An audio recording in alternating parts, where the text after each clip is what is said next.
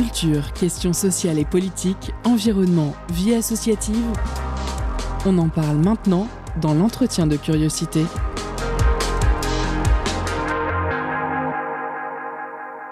Ping, P-I-N-G, créé en 1983, est le nom d'une commande informatique permettant de tester l'accessibilité d'une autre machine à travers un réseau IP.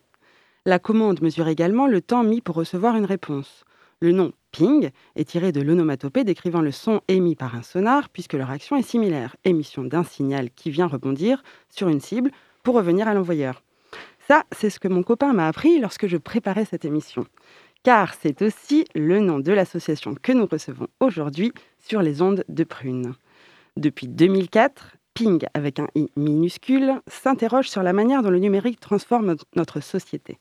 Elle milite pour que les citoyens et les citoyennes se réapproprient les technologies qui nous entourent. Maven Marchand, Guy Devet et Adrien Martinière, bonsoir. Bonsoir Perrine. Bonsoir. Maven, vous êtes chargé de projet pour l'association Ping. Vous, Adrien, vous en êtes chargé d'animation. On va tâcher d'explorer à la manière d'un sonar l'univers du numérique à travers la place qu'il prend dans nos vies, ce qu'il a suscité chez vous pour que l'association Ping soit créée, ce qu'il nous réserve pour le futur. Que nous soyons européens ou asiatiques, jeunes ou vieux, éduqués ou analphabètes, riches ou pauvres, le numérique semble très démocratique puisqu'il s'adresse à tout le monde. Mais il n'en est pas moins autoritariste puisqu'il s'impose également à nous sans que nous n'ayons rien demandé. L'association Ping veut défendre une autre vision du numérique et plaide pour une démocratisation des technologies. C'est quoi une autre vision du numérique?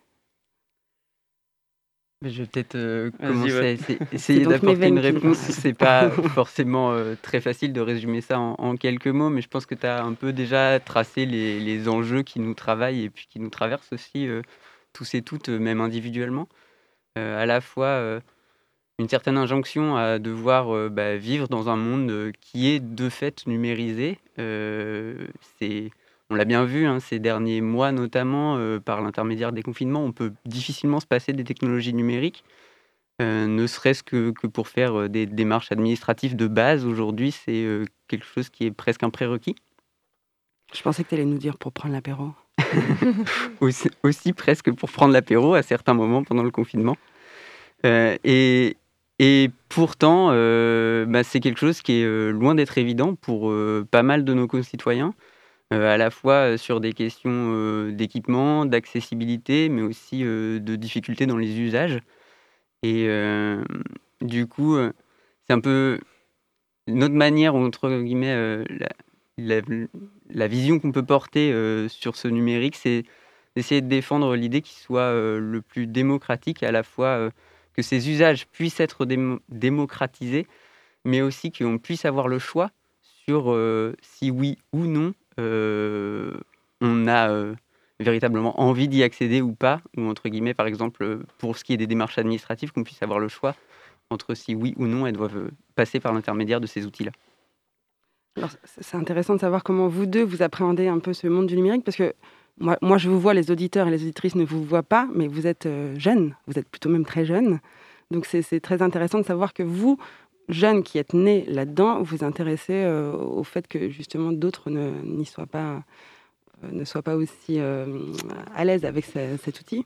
Après, effectivement, là, on a parlé de cas de peut-être de, personnes qui vont être complètement en dehors de, cet univers-là, mais même en tant que jeune et, de personnes qui peuvent être à l'aise avec cet outil-là, on voit qu'on a des, outils des fois qui sont pas permissifs, qui nous, qui nous contraignent dans un usage. Donc, je, sans forcément aller dans le détail, mais euh, nous, à, Ping, on défend euh, une version, enfin une vision du, du numérique qui est beaucoup euh, basée sur tout ce qui est l'univers du logiciel libre. donc des, des outils qu'on peut ouvrir, on peut voir dedans comment c'est fait, on peut les modifier, on peut les redistribuer. et du coup, c'est un usage qui, est, qui nous permet de, bah voilà, de faire plus facilement ce qu'on a envie, qui nous permet de, d'aller sur des usages et des, euh, voilà, des choses qui sont plus, plus intéressantes et qui nous intéressent plus. Donc euh, même, euh, même en étant complètement dans le bain, on peut, avoir, on peut être confronté à un moment à utiliser un outil qui nous contraigne, qui nous dans son usage. Quoi. Donc c'est aussi quelque chose qu'on défend. Voilà. C'est très intéressant les logiciels libres, justement, je, je trouve que vous avez une, une, belle manière de les décrire sur votre site. Vous dites, de la même façon que les livres sont lisibles lorsqu'ils sont ouverts, les machines doivent elles aussi être ouvertes afin que tout un chacun puisse lire le code qui les constitue, mais aussi le modifier, l'améliorer, le partager. Donc ça, en effet, c'est un moyen de s'approprier l'outil numérique et ça, vous, en effet, vous êtes euh, les plus à même de, faire ce genre de choses. Euh, mais comment vous menez ce combat vraiment pour, euh, mettre en avant ces logiciels libres? Je pense que la question de l'ouverture, elle va presque au-delà de la question du logiciel, mais je dirais, bah, il y a effectivement défendre des, des outils à la fois dans nos usages internes, c'est-à-dire les différents salariés de l'association, par exemple, n'utilisent que des logiciels libres. dans nos usages envers nos publics, c'est-à-dire que les logiciels qu'on utilise pour communiquer avec le public, bah, c'est aussi des logiciels libres. À la fois les usages qu'on peut avoir dans nos lieux, puisque euh, la spécificité, je dirais, de l'association, c'est d'animer euh, notamment deux lieux de pratique euh, dans lesquels on utilise des machines, notamment à commande numérique, qui fonctionnent avec des logiciels libres. Et puis après, sur la question de l'ouverture, ou ce qu'on disait de, de voir un petit peu comment les choses sont faites, ça fonctionne autant pour du logiciel et du code que pour des outils technologiques qui ne sont pas forcément numériques.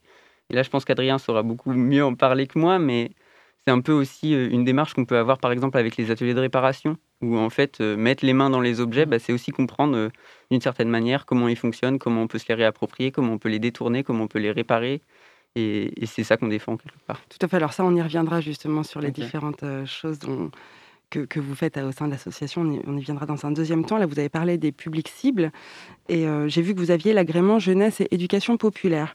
Donc j'imagine que vous tentez euh, de sensibiliser les jeunes qui sont nés dedans sur la manière d'éviter d'être aliénés par leur téléphone, par exemple, sur les dangers que cela induit vis-à-vis de l'environnement, qui est un sujet quand même assez cher à cette génération, et de la manière dont elle brouille ou transforme les rapports humains. Du coup, quelles actions vous pouvez mener concrètement auprès de ce public-là? Euh, on n'a pas beaucoup, on n'a pas forcément beaucoup d'actions autour de, ce public euh, vraiment jeunesse. On fait de l'éducation populaire. Mais euh, autour de la jeunesse spécifiquement, on n'a pas forcément beaucoup d'activités. On, a eu fait des activités autour des, ateliers et, d'un public d'enfants. De, après, nos ateliers sont, sont ouverts un peu à tout le monde et on peut avoir des. On a fait des choses autour de, personnes décrocheurs scolaires ou, ou en difficulté sur, en insertion professionnelle, tout ça.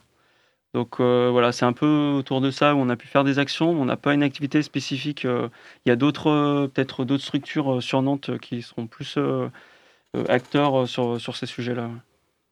Oui, parce qu'en fait, l'éducation populaire, c'est beaucoup plus vaste que juste, juste la jeunesse.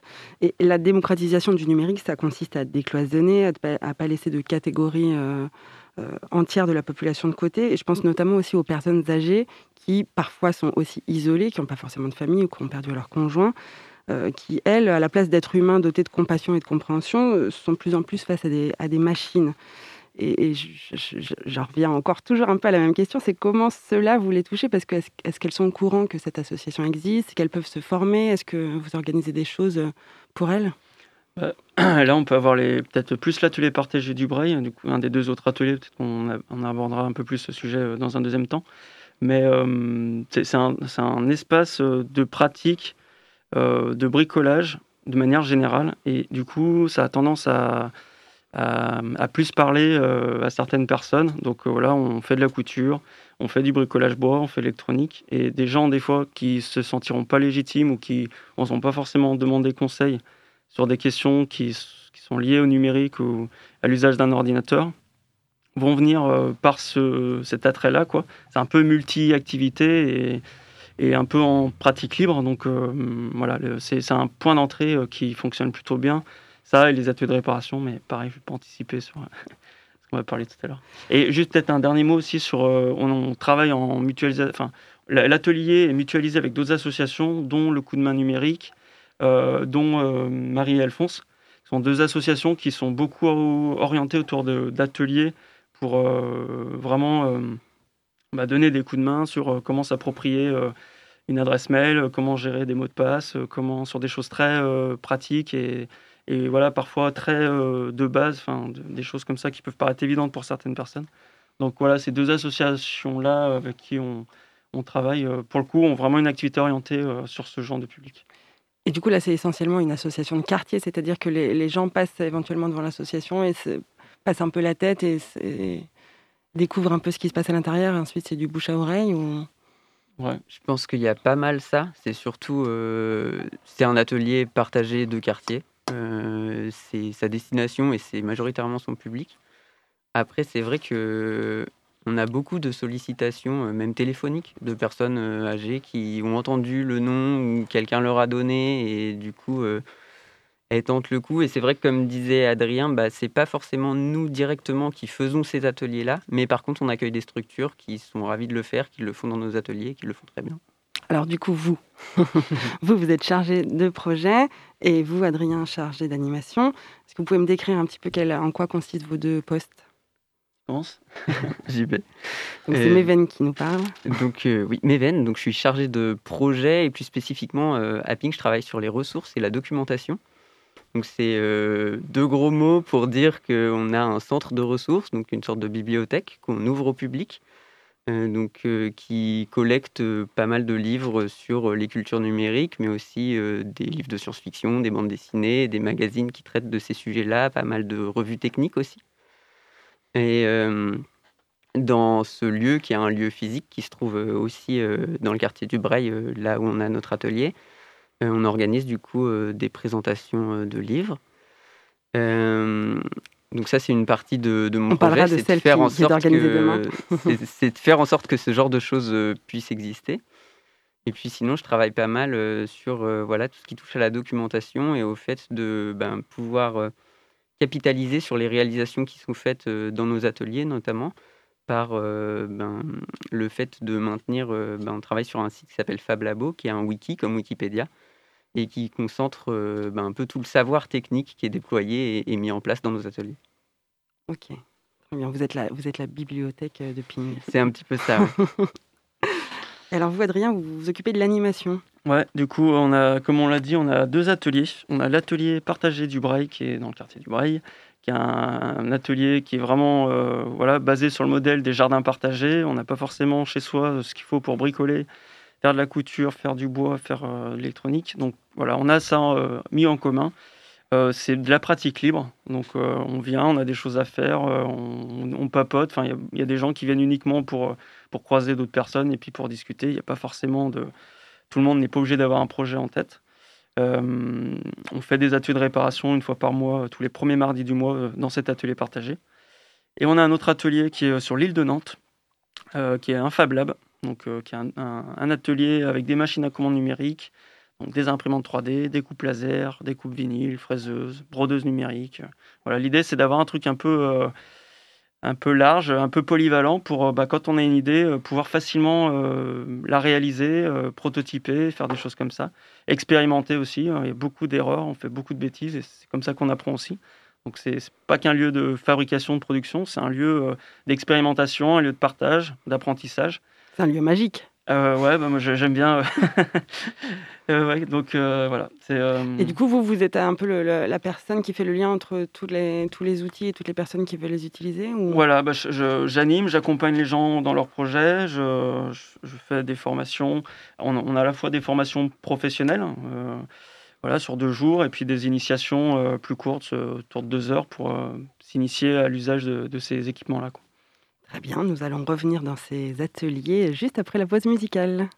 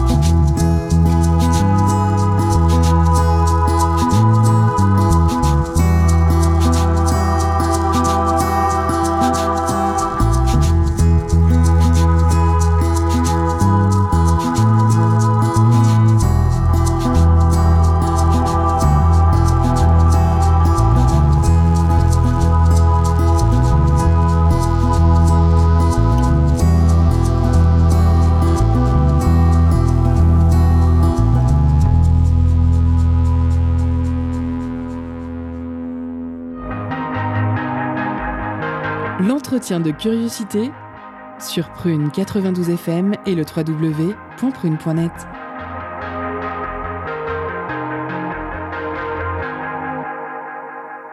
Toujours sur Prune 92 FM et nous venons d'écouter L'insouciance de Geoffrey Loli. Et nous retrouvons tout de suite nos invités Méven Marchand-Guidevet et Adrien Martinière de l'association Ping. Voilà donc la deuxième partie de notre entretien. Parlons à présent du présent, justement. Vous étudiez entre autres les tiers-lieux tiers numériques, une notion pas si facile à définir. Avec la crise sanitaire que nous traversons, toujours malheureusement, de nouvelles manières de faire, le télétravail notamment, se sont mises en place plus largement. Chez Prune, par exemple, on utilise Discord, un espace de travail numérique collaboratif qui nous permet de préparer nos émissions à distance. Au niveau de la santé, qui peut encore contourner Doctolib, qui propose également des consultations médicales à distance? Est-ce que, est que, ces deux plateformes sont, sont des tiers-lieux? Euh, je dirais que non. la définition de tiers-lieu, c'est difficile de mettre les gens d'accord dessus. Euh, nous, on a fait un, exercice à Ping euh, de définition de ce terme-là parce qu'on a dû produire une cartographie des tiers-lieux en Pays de la Loire. Et euh, du coup, pour produire une cartographie, il faut euh, pouvoir ranger, faire des cases, réfléchir un peu à une architecture. Et du coup, ça passe aussi par de la définition. Et on a conclu que on ne pouvait pas ou on ne voulait pas définir parce que euh, ça contraignait à devoir restreindre un certain nombre de dynamiques qui sont très protéiformes, sur lesquelles c'est difficile d'appliquer des qualificatifs ou de fermer les choses. Et du coup, on s'est tenu à trois, trois définitions très larges qui sont des définitions par acteur de la thématique. en France, il y a un acteur qui s'appelle France Tiers-Lieux, qui est une association nationale des tiers-lieux, qui a une certaine définition.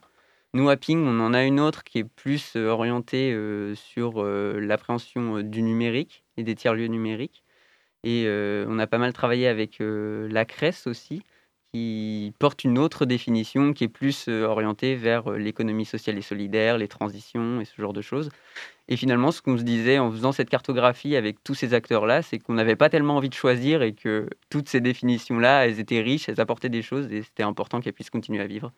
Donc je pourrais pas trop répondre. Euh, non, je, pensais qu'il y avait une réelle différence entre un tiers-lieu, des, des, lieux auxquels on est habitué, comme, je sais pas, transfert ou des choses comme ça, dans le coin, et des tiers-lieux numériques. Pour moi, mmh. un tiers-lieu numérique, du coup, c'était un espace dans lequel on, se retrouve, pas physiquement, mais, euh, mais de manière collaborative. Et c'est pour ça que je pensais à Doctolib et, à ce genre de plateforme. Ce qu'on entend, nous, par tiers-lieu numérique, c'est plutôt des lieux physiques, mais euh, dans lesquels on fait des pratiques euh, qui sont orientées vers la réappropriation des outils numériques. Typiquement, euh, le fait euh, d'avoir dans un Fab Lab des machines à commande numérique et de, se demander ce qu'on peut bien faire avec, pour nous, c'est quelque part faire un tiers-lieu numérique.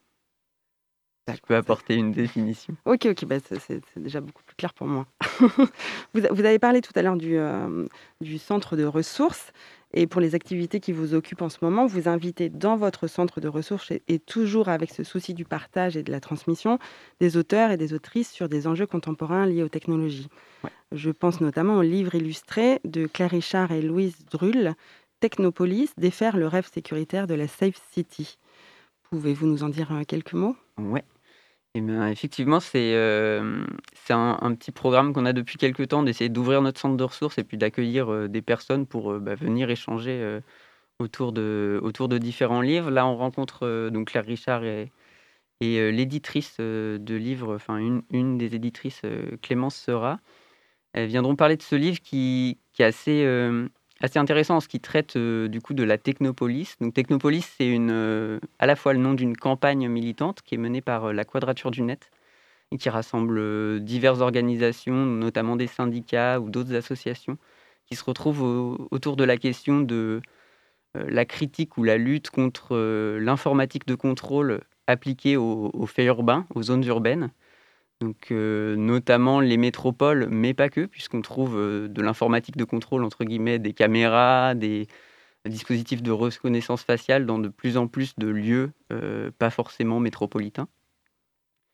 donc l'idée, c'est de parler de cet ouvrage-là qui traite du sujet de Technopolis, mais qui pour nous, avait l'intérêt de démocratiser un petit peu la chose, à savoir que cette, collection donc de manuels qui est proposée par les éditions 369, c'est des livres assez courts, dans un format qui est un format illustré, ce qui est relativement rare.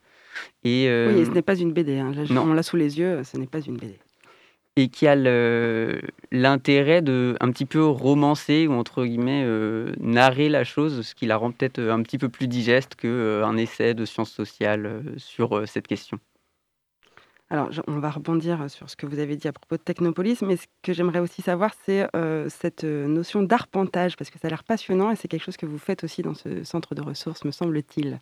Oui, alors, euh, les arpentages, euh, c'est une manière de lire, c'est une technique de lecture, on va dire, qui est plutôt issue euh, à l'origine de, l'éducation populaire, de la culture ouvrière notamment, en fait, qui consiste à prendre un livre, le déchirer, en séparer une quantité de pages, ben, on divise le nombre de pages par le nombre de personnes qui sont présentes, on choisit chacun une petite partie de page on les lit ensemble euh, et puis par la suite, on essaye de produire une sorte de petite restitution de ce qu'on a chacun, chacune lu ensemble, sans forcément rester dans euh, quelque chose qui serait très scolaire. Ça peut être une restitution juste sur le ressenti. L'idée, c'est pas forcément de connaître euh, de bout en bout le contenu du livre, mais que chacun puisse repartir avec quelque chose, une certaine compréhension en tout cas de la globalité de l'ouvrage. Mais on les lit quand même dans l'ordre alors, on mélange euh, toutes les pages. Chaque, euh, chaque personne euh, lit une petite partie, effectivement, avec les pages dans l'ordre, sinon c'est quand même un peu compliqué et décousu. Ok, ouais, ça, transforme carrément le livre même. Mais ça permet en tout cas à chacun de, d'exprimer, de, de, lire à haute voix et en fonction du ressenti de chacun et de ce qu'il y met comme intention, d'avoir une lecture différente. L'idée aussi, c'est quelque part, de, en déchirant le livre, qui est quelque chose de pas anodin, désacraliser la chose et puis, euh, bah voilà, de pouvoir euh, peut-être euh, mettre à distance l'idée qu'on ne serait pas légitime à, faire, faire cette chose-là. Alors, je voudrais revenir sur la, technopolis dont on a parlé, parce que c'est un, thème quand même qui nous préoccupe un peu tous, puisque cette surveillance généralisée qu'on a évoquée, elle est rendue possible par deux principales technologies. un, le big data, qui permet d'analyser des quantités astronomiques de données issues de sources numériques assez variées, et deux, les techniques d'analyse euh, automatique des flux vidéo et notamment les caméras de surveillance. J'aimerais bien savoir euh, ce que vous pensez de tout ça parce que moi, ces deux éléments me font étrangement penser à Big Brother et à son téléécran qui surveille les personnages pour la police de pensée euh, dans le roman 1984 de George Orwell qu'il a quand même écrit en 49. Donc j'aimerais bien savoir ce que vous, ça vous évoque tout ça. On parlait euh, à midi euh, tous les deux du fait que effectivement les, livres de science-fiction n'étaient pas tout à fait faits pour être des manuels et que c'était un petit peu dommage d'en être arrivé là. Euh, bon, on a des positions personnelles sur lesquelles on, ne va pas développer sur, sur ces outils. L'idée c'est plutôt d'apporter euh, un peu toutes les clés aux personnes qui viendront euh, écouter du coup Claire Richard, ben de comprendre en fait ce qui se joue derrière ça, comment ça marche, comment c'est financé aussi. Parce que mine de rien, c'est des dispositifs qui coûtent de l'argent. Qui sont très onéreux. qui sont très onéreux. Il y a des filières industrielles derrière qui sont puissantes. Et, quelque part, euh, comme euh, ce sont euh, des investissements publics de mmh. plus en plus. Et pour des efficacités très relatives, il y a déjà eu des études faites sur, sur des études d'impact, de, la sécurité et tout. C'est assez. enfin bon, je ne vais pas développer là-dessus. Mais... Oui, globalement, même si l'argument est l'efficacité, mmh. ce sont des outils qui ne sont pas efficaces. Mais mais oui, c'est de l'argent que, bah, que l'on prend quelque part et peut-être qu'il ne finance pas d'autres choses qui seraient potentiellement plus intéressantes. Et vous, vous c'est pas quelque chose que vous, euh, comme vous voulez donner une autre vision du numérique, c'est pas quelque chose que vous essayez de, de, contrer pour essayer de plus avoir cette vision euh, anxiogène et, flippante en fait euh, du, du, numérique? Il y a beaucoup de gens qui font des choses assez chouettes. Je pense notamment à des artistes, des designers qui font des travaux sur bah, comment déjouer la reconnaissance faciale avec des types de maquillage, des masques, ce genre de choses. On peut peut-être citer Geoffrey Dorme qui a écrit un bouquin. Alors je ne vais plus me rappeler du titre exact, mais il doit avoir Hacker dedans, Hacker la ville ou un truc comme ça, sur différents, différents outils, procédés, manières de faire pour modifier hacker la ville ou la surveillance. Ok, donc il faut se rapprocher des artistes euh, pour, euh, pour être un peu moins anxieux. Alors, fuyons la dystopie euh, pour cette dernière question et recentrons-nous sur les initiatives positives, essentiellement sur la recherche, la mise en commun, le partage. J'ai entendu parler de votre Human Lab, mhm. de Precious Plastic, de Papier Machine, du Fab Lab. C'est quoi tous ces projets au nom fabuleux? Ok, bah, du coup, là, ça fait plein de choses. bah, C'est des initiatives pour euh, comment dire, euh, utiliser des ressources qu'on peut avoir justement avec le Fab Lab pour euh, aller vers des trucs qui nous paraissent intéressants. Donc voilà, papier machine, c'est explorer les possibilités d'un atelier pour, le, pour voilà, les métiers du graphisme, l'édition, le livre. L'Human Lab, c'est une collaboration qu'on a lancée avec la page 44 euh, pour euh, imaginer, concevoir des, aides techniques pour des personnes en situation de handicap, pour et avec. Donc euh, l'idée, c'est vraiment, voilà, une personne vient, elle a une situation très précise, hein, quelque chose, une situation améliorée, et on va pouvoir imaginer, concevoir, imprimer en 3D un objet. donc on a, on a créé des, une braille rap, donc une machine pour écrire en braille. Une braille, comment vous l'appelez? Braille rap. Euh, sur le modèle des RepRap, qui est le, modèle euh, qui a un peu popularisé euh, l'impression 3D ces, 15 dernières années. voilà, donc ça, peut être ce genre de choses, des, une support, un support pour tablette pour une personne qui est en fauteuil roulant qui n'est pas forcément pas forcément très à l'aise et qui peut pas être autonome le soir au coucher et puis le matin au lever tant que sa mère lui mettait pas le portable dans la main, elle pouvait pas l'allumer et l'utiliser. Donc là, maintenant, euh, elle va pouvoir euh, faire ça, enfin, ce genre de, ce genre de projet. Et, et Precious Plastic, c'est euh, là encore, c'est basé sur un modèle, sur une initiative qui a été développée par, par des Hollandais à la base, de expérimenter, explorer les, possibilités du recyclage du plastique de manière artisanale. Donc, on fabrique des machines, une broyeuse, une injecteuse, une presse. Euh, euh, et, voilà, du coup, déjà le plastique que nous on produit, les déchets qu'on produit euh, au sein de, nos ateliers, l'idée c'est de pouvoir les réutiliser. Donc le plastique d'impression 3D, mais aussi bah, les masques qu'on voit fleurir de plus en plus. Voilà, les, quand ils sont en polypropylène, ceux qui sont en papier, en fait, c'est pas en papier, c'est en plastique. C'est recyclable, on peut faire des trucs assez sympas avec. voilà, donc tout, tout, un tas de projets comme ça qui justement bah, mettre les outils, la technique au service d'applications, de, de, projets qui nous paraissent un peu plus parlants, un peu plus sympas et positifs. Et faire des cercles vertueux. Exactement. Merci beaucoup, Méven Marchand, Guy et Adrien Martinière. Je rappelle que vous êtes respectivement chargé de projet et chargé d'animation de l'association Ping, qui décrypte, questionne et s'approprie le numérique avec la tête et les deux mains. L'actualité brûlante de demain, mardi 16 novembre à 18h, c'est donc la présentation du livre Technopolis défaire le rêve sécuritaire de la Safe City, un manuel qui nous emmène à Marseille à la rencontre du collectif Technopolis. Cette présentation est organisée dans l'espace ressources de Ping, au 38 rue de Breil à Nantes, en présence des deux autrices et de l'éditrice, en partenariat avec les éditions 369. Et tous les premiers jeudis du mois, c'est l'apéro projet. On n'a pas eu le temps d'en parler. Mm mais je vous invite à y aller. Le prochain, c'est donc le jeudi 2 décembre à 19h euh, à l'atelier partagé du Breil. C'est ouvert à tous. À Ping, on peut apprendre, découvrir, explorer et faire. Courez-y. Merci encore, Méven et Adrien, de nous avoir rendu visite ce soir sur Prune. Bah, merci, à vous pour l'invitation. Et merci, Perrine, pour cette interview. Avant de passer à la suite, je vous propose d'abord de faire une pause musicale.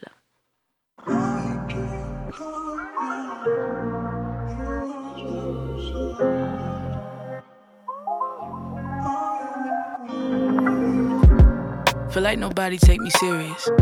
I know it's a couple that's probably hearing this. They gon' wonder if this shit apply to them. If they had the guts to ask me, I probably would lie to them. Yeah. Cause what's the point if realities vary anyway? My first love is engaged to be married any day.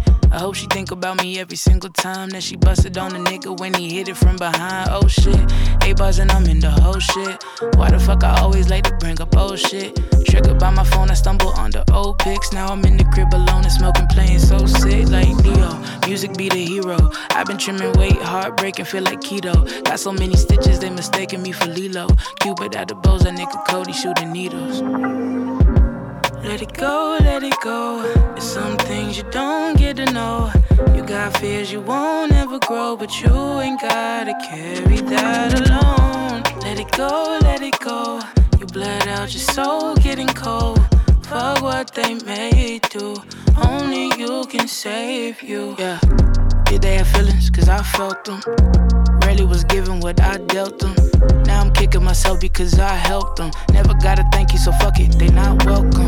My mind run by a busybody make time to plan out a damn pity party. That's a lot of work for one guest, but I couldn't care less. I still won't invite anybody. I say it's my function, I'ma cry if I want to. All love dies and the memories haunt you. All time borrow, so enjoy it, we got to. Make shit count, run it up for the clock, do. No hell grudges, don't need an apology. Will it take time? I've been leaning towards it probably. But that growth is what I wanna see. I'm taking shackles off, cause I'm the one that got the key. Yeah.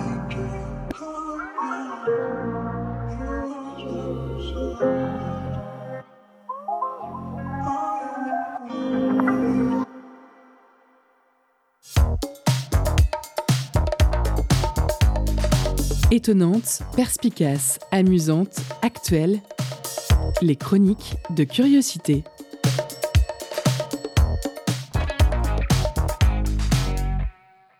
Toujours dans Curiosité sur Prune 92 FM et vous venez d'écouter Save You de Chica. Euh, en deuxième partie, focus sur un collectif, le collectif 44 contre le SNU. Il y aura également la chronique... Euh, non, il n'y aura pas de chronique, pardon, il y aura notre post cadeau, mais tout de suite, je vous laisse avec la chronique engagée d'Anthony. C'est parti.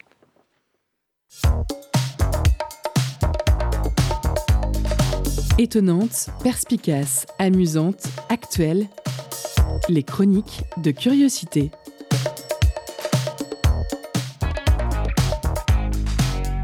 Et oui, en fait, il y a une chronique. Aujourd'hui, c'est chronique engagée. J'ai plongé ma plume dans le vitriol, comme disent les jeunes. Là, ça va dénoncer comme à Vichy en 40.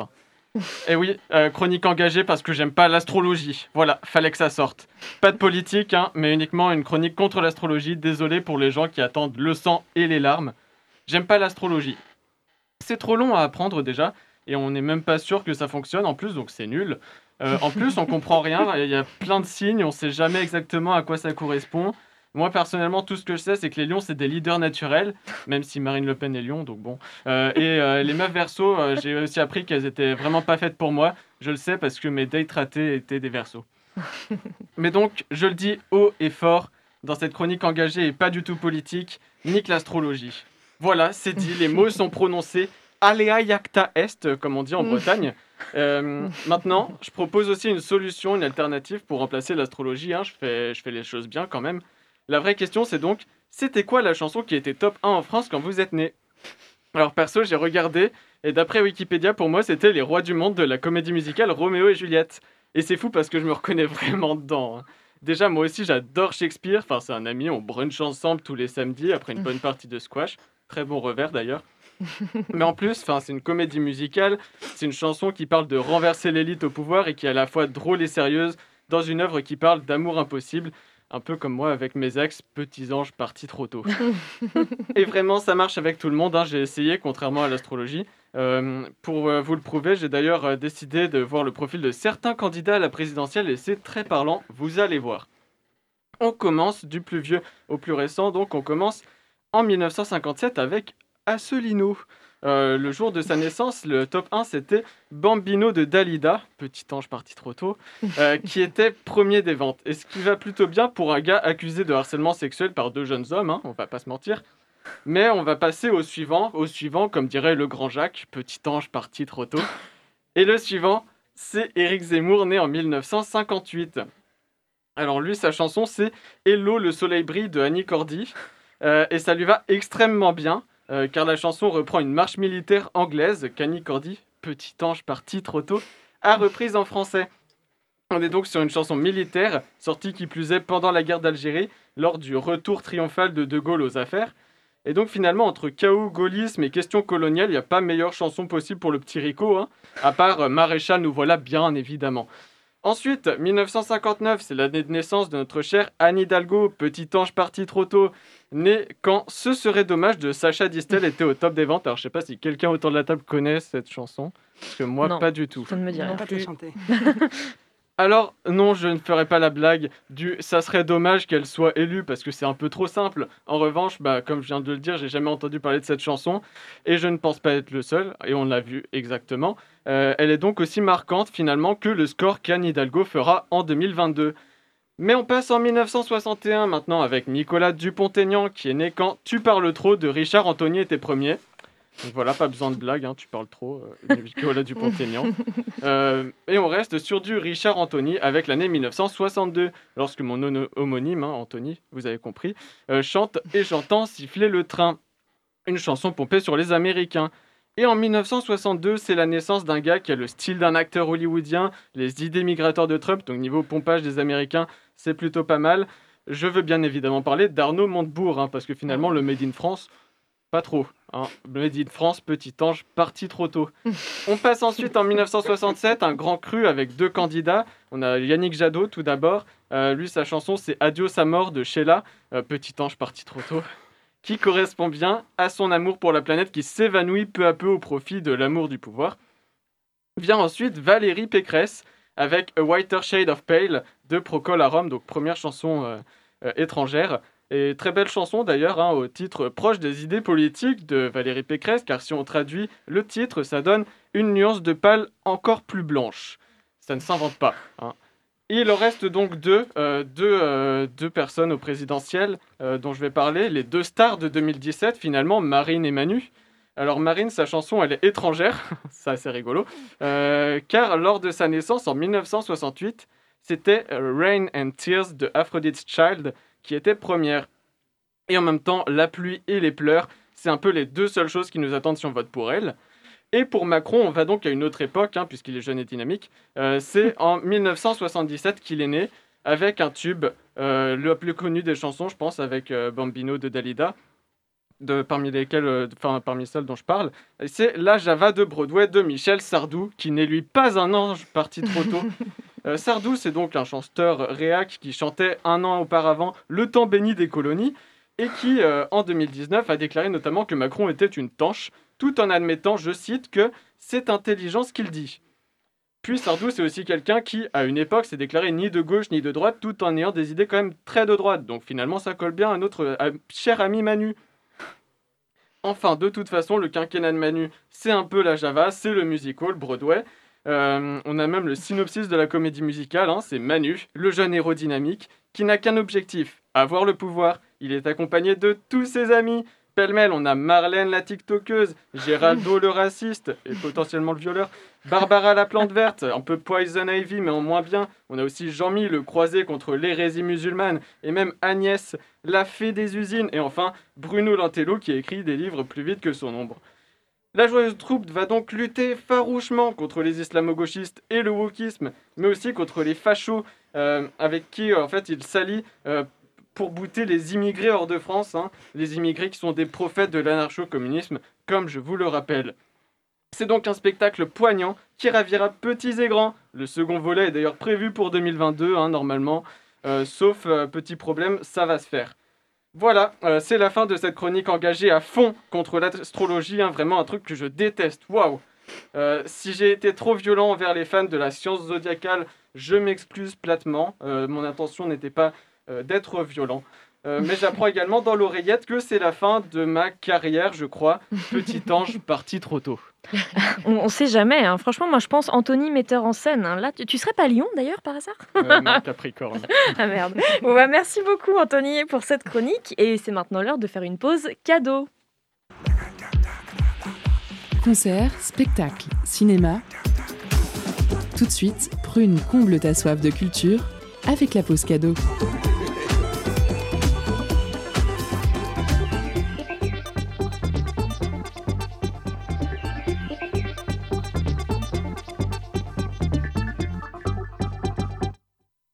Ce soir, Prune vous fait gagner des places pour une grosse session du collectif Bubble Jam, dimanche de 14h à minuit au Lab. Une sélection allant de l'afro au disco, des rythmes antillais au rythme brésilien et de la pop à la house. Le tout avec comme invité le DJ maestro anglais John Gomez, qui fait le déplacement avec sa profonde sélection de disques chinés. Alors pour emporter vos places, envoyez Jam en message privé sur l'Instagram de Prune et soyez les plus rapides. On se laisse en musique avec Demi par Balm.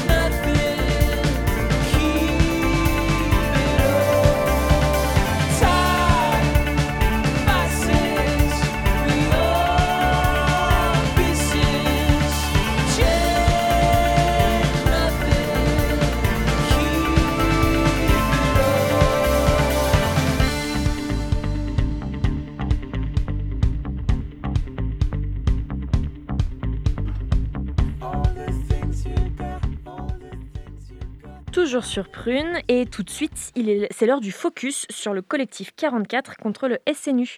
Pour en discuter, nous accueillons Nicolas. C'est une interview d'Ayane. C'est parti. Focus sur une initiative, un événement, un engagement. C'est le zoom de la rédaction.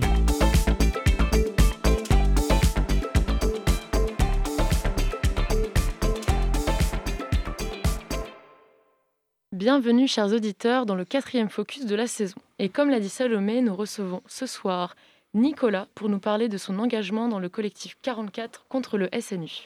Bonsoir Nicolas. Bonsoir. Le SNU, c'est le service national obligatoire. Euh, le service national universel.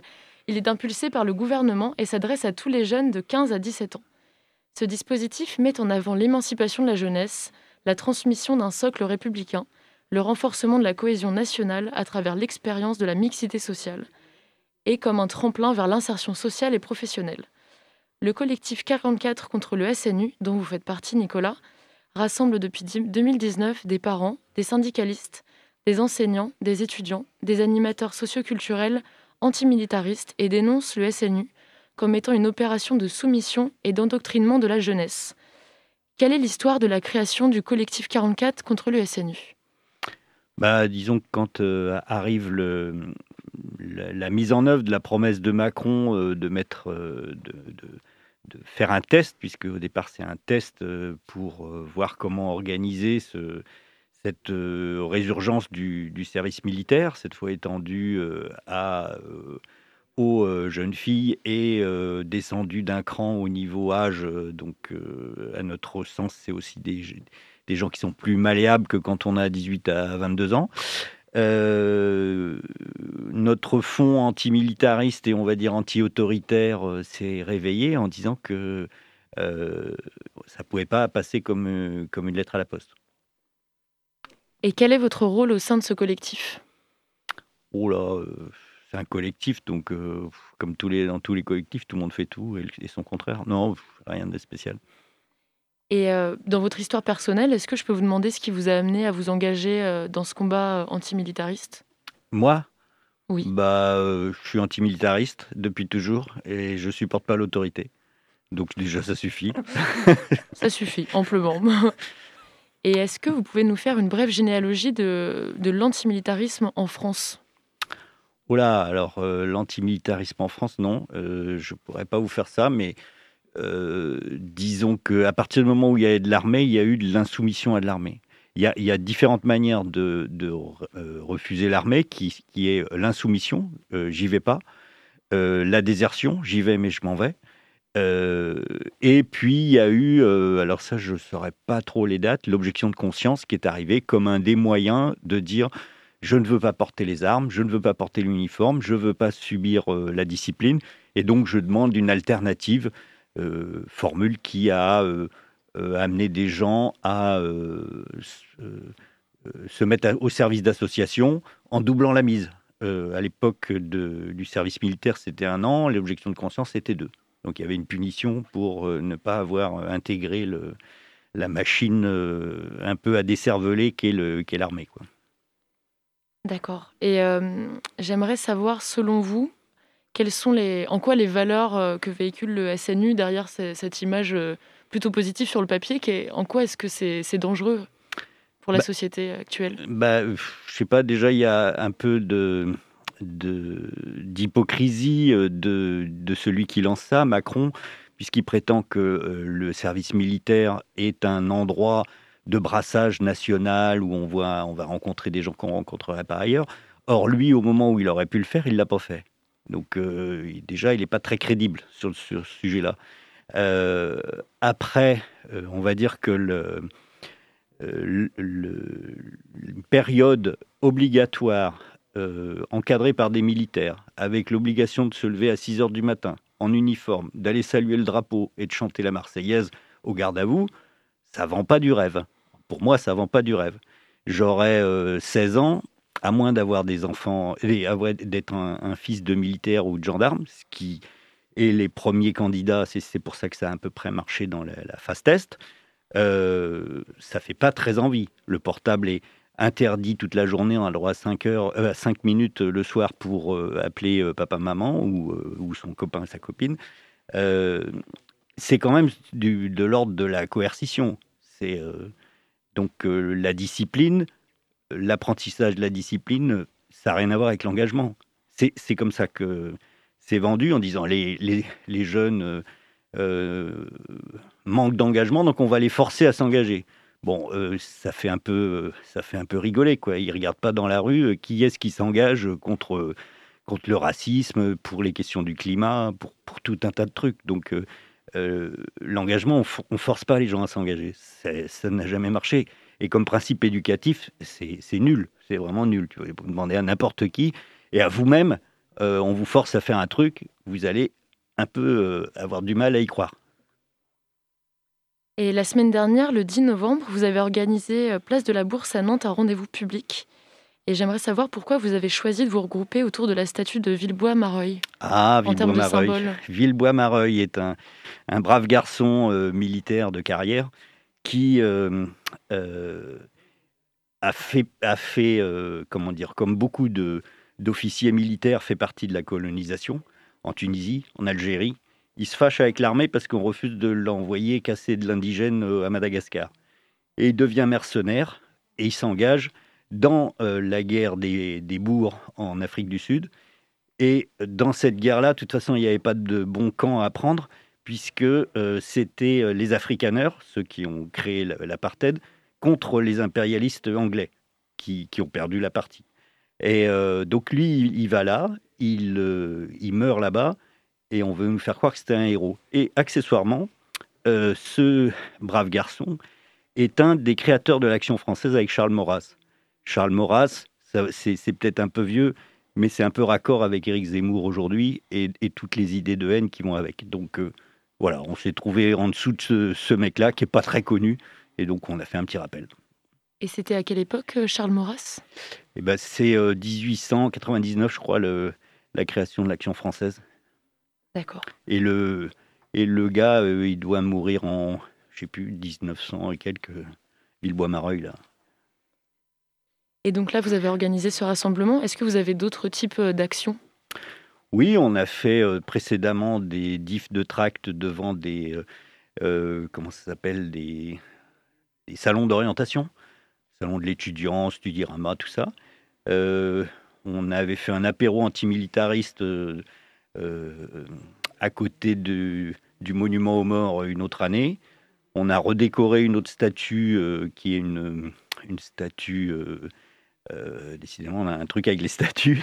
euh, qui est, qui est dans un, au-dessus de la carrière Misérie et qui est euh, le facsimilé d'une statue qui est euh, en- dans l'est de la France, où c'est, à la différence de beaucoup de monuments aux morts qui sont très euh, à la gloire des héros, etc., là, c'est une femme qui, maud- qui maudit la guerre parce qu'elle a à ses pieds euh, son fils qui est mort. Et là, la, version nantaise, c'est exactement la même statue, euh, mais le, le personnage est, euh, est noyé et donc elle maudit la mère qui lui a ravi son fils. Et est-ce que vous auriez une ressource culturelle à, à conseiller à nos éditeurs pour euh, se sensibiliser à l'antimilitarisme? Hmm, pas particulièrement, il y a plein de lectures à faire, mais Oui, si vous en avez une qui vous vient. je sais pas, moi c'est assez viscéral et c'est pas très intellectuel en fait. C'est pas grave. le refus de l'autorité, donc euh, euh, c'est c'est pas, enfin ma détermination, s'est pas ancrée sur des lectures. D'accord, ça vient de votre vécu euh, personnel. Bah, euh, j'ai pas envie de marcher au pas, au sens propre et au sens figuré, et donc je crois comme beaucoup de gens, et donc c'est ça qui détermine le truc au départ. Et donc, je vais terminer sur une dernière question. Comment est-ce que vous imaginez l'avenir de, de votre collectif euh, 44 contre le SNU Bah, euh, une fois qu'on aura euh, supprimé le SNU, on ira euh, boire un autre coup. Mais euh, à part ça, à part ça disons que là, actuellement, on est dans une phase un peu curieuse où il y a plein de gens qui savent pas ce que c'est. On- quand on, on rencontre des gens, ils disent Ah bon, ils confondent avec l'ex-JAPD ou la, la journée du citoyen. Là. Et donc, non, non, c'est pas pareil. Et qui ne comprennent pas parce qu'ils sont pas confrontés au comment dire euh, à, à le fait d'avoir euh, son frère, sa sœur, son fils, sa, fille qui euh, va devoir aller euh, faire le guignol euh, à 6 heures du matin. euh, voilà. Tant que ça, ça n'arrive pas, c'est un peu irréel. J'allais dire que euh, à l'époque où l'antimilitariste a été beaucoup plus fort dans les années 70, la conscription existait pour les garçons seulement. Mais euh, du coup, tout le monde savait ce que ça voulait dire d'aller perdre un an, aller garder un train euh, euh, et fumer des clopes euh, gratos et de s'emmerder à 100 sous de l'heure. Donc euh, c'était assez concret sur l'idée que on allait perdre un an et qu'en plus on allait se faire un peu casser par l'autorité dans la mesure où vous connaissez le, slogan de, de l'armée, hein, c'est penser, c'est déjà commencer à désobéir. Donc esprit critique zéro, euh, marcher au pas, tout ça, c'est aussi formater les cerveaux. Et c'est plus facile à 16 ans que euh, à, à 19, 20 ou 22. Quoi. Effectivement. En tout cas, un grand merci d'avoir accepté notre invitation, Nicolas du collectif 44 contre le SNU. Merci. Merci. Et merci à Yann pour cette interview. Et malheureusement, c'est déjà la fin de l'émission.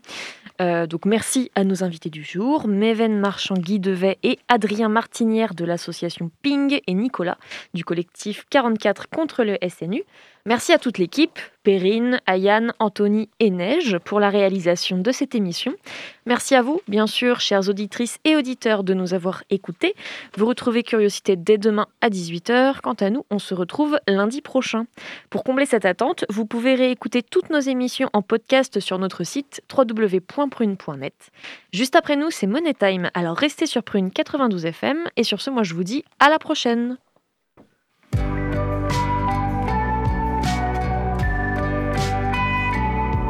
Pour écouter ou réécouter Curiosité, rendez-vous sur le www.prune.net.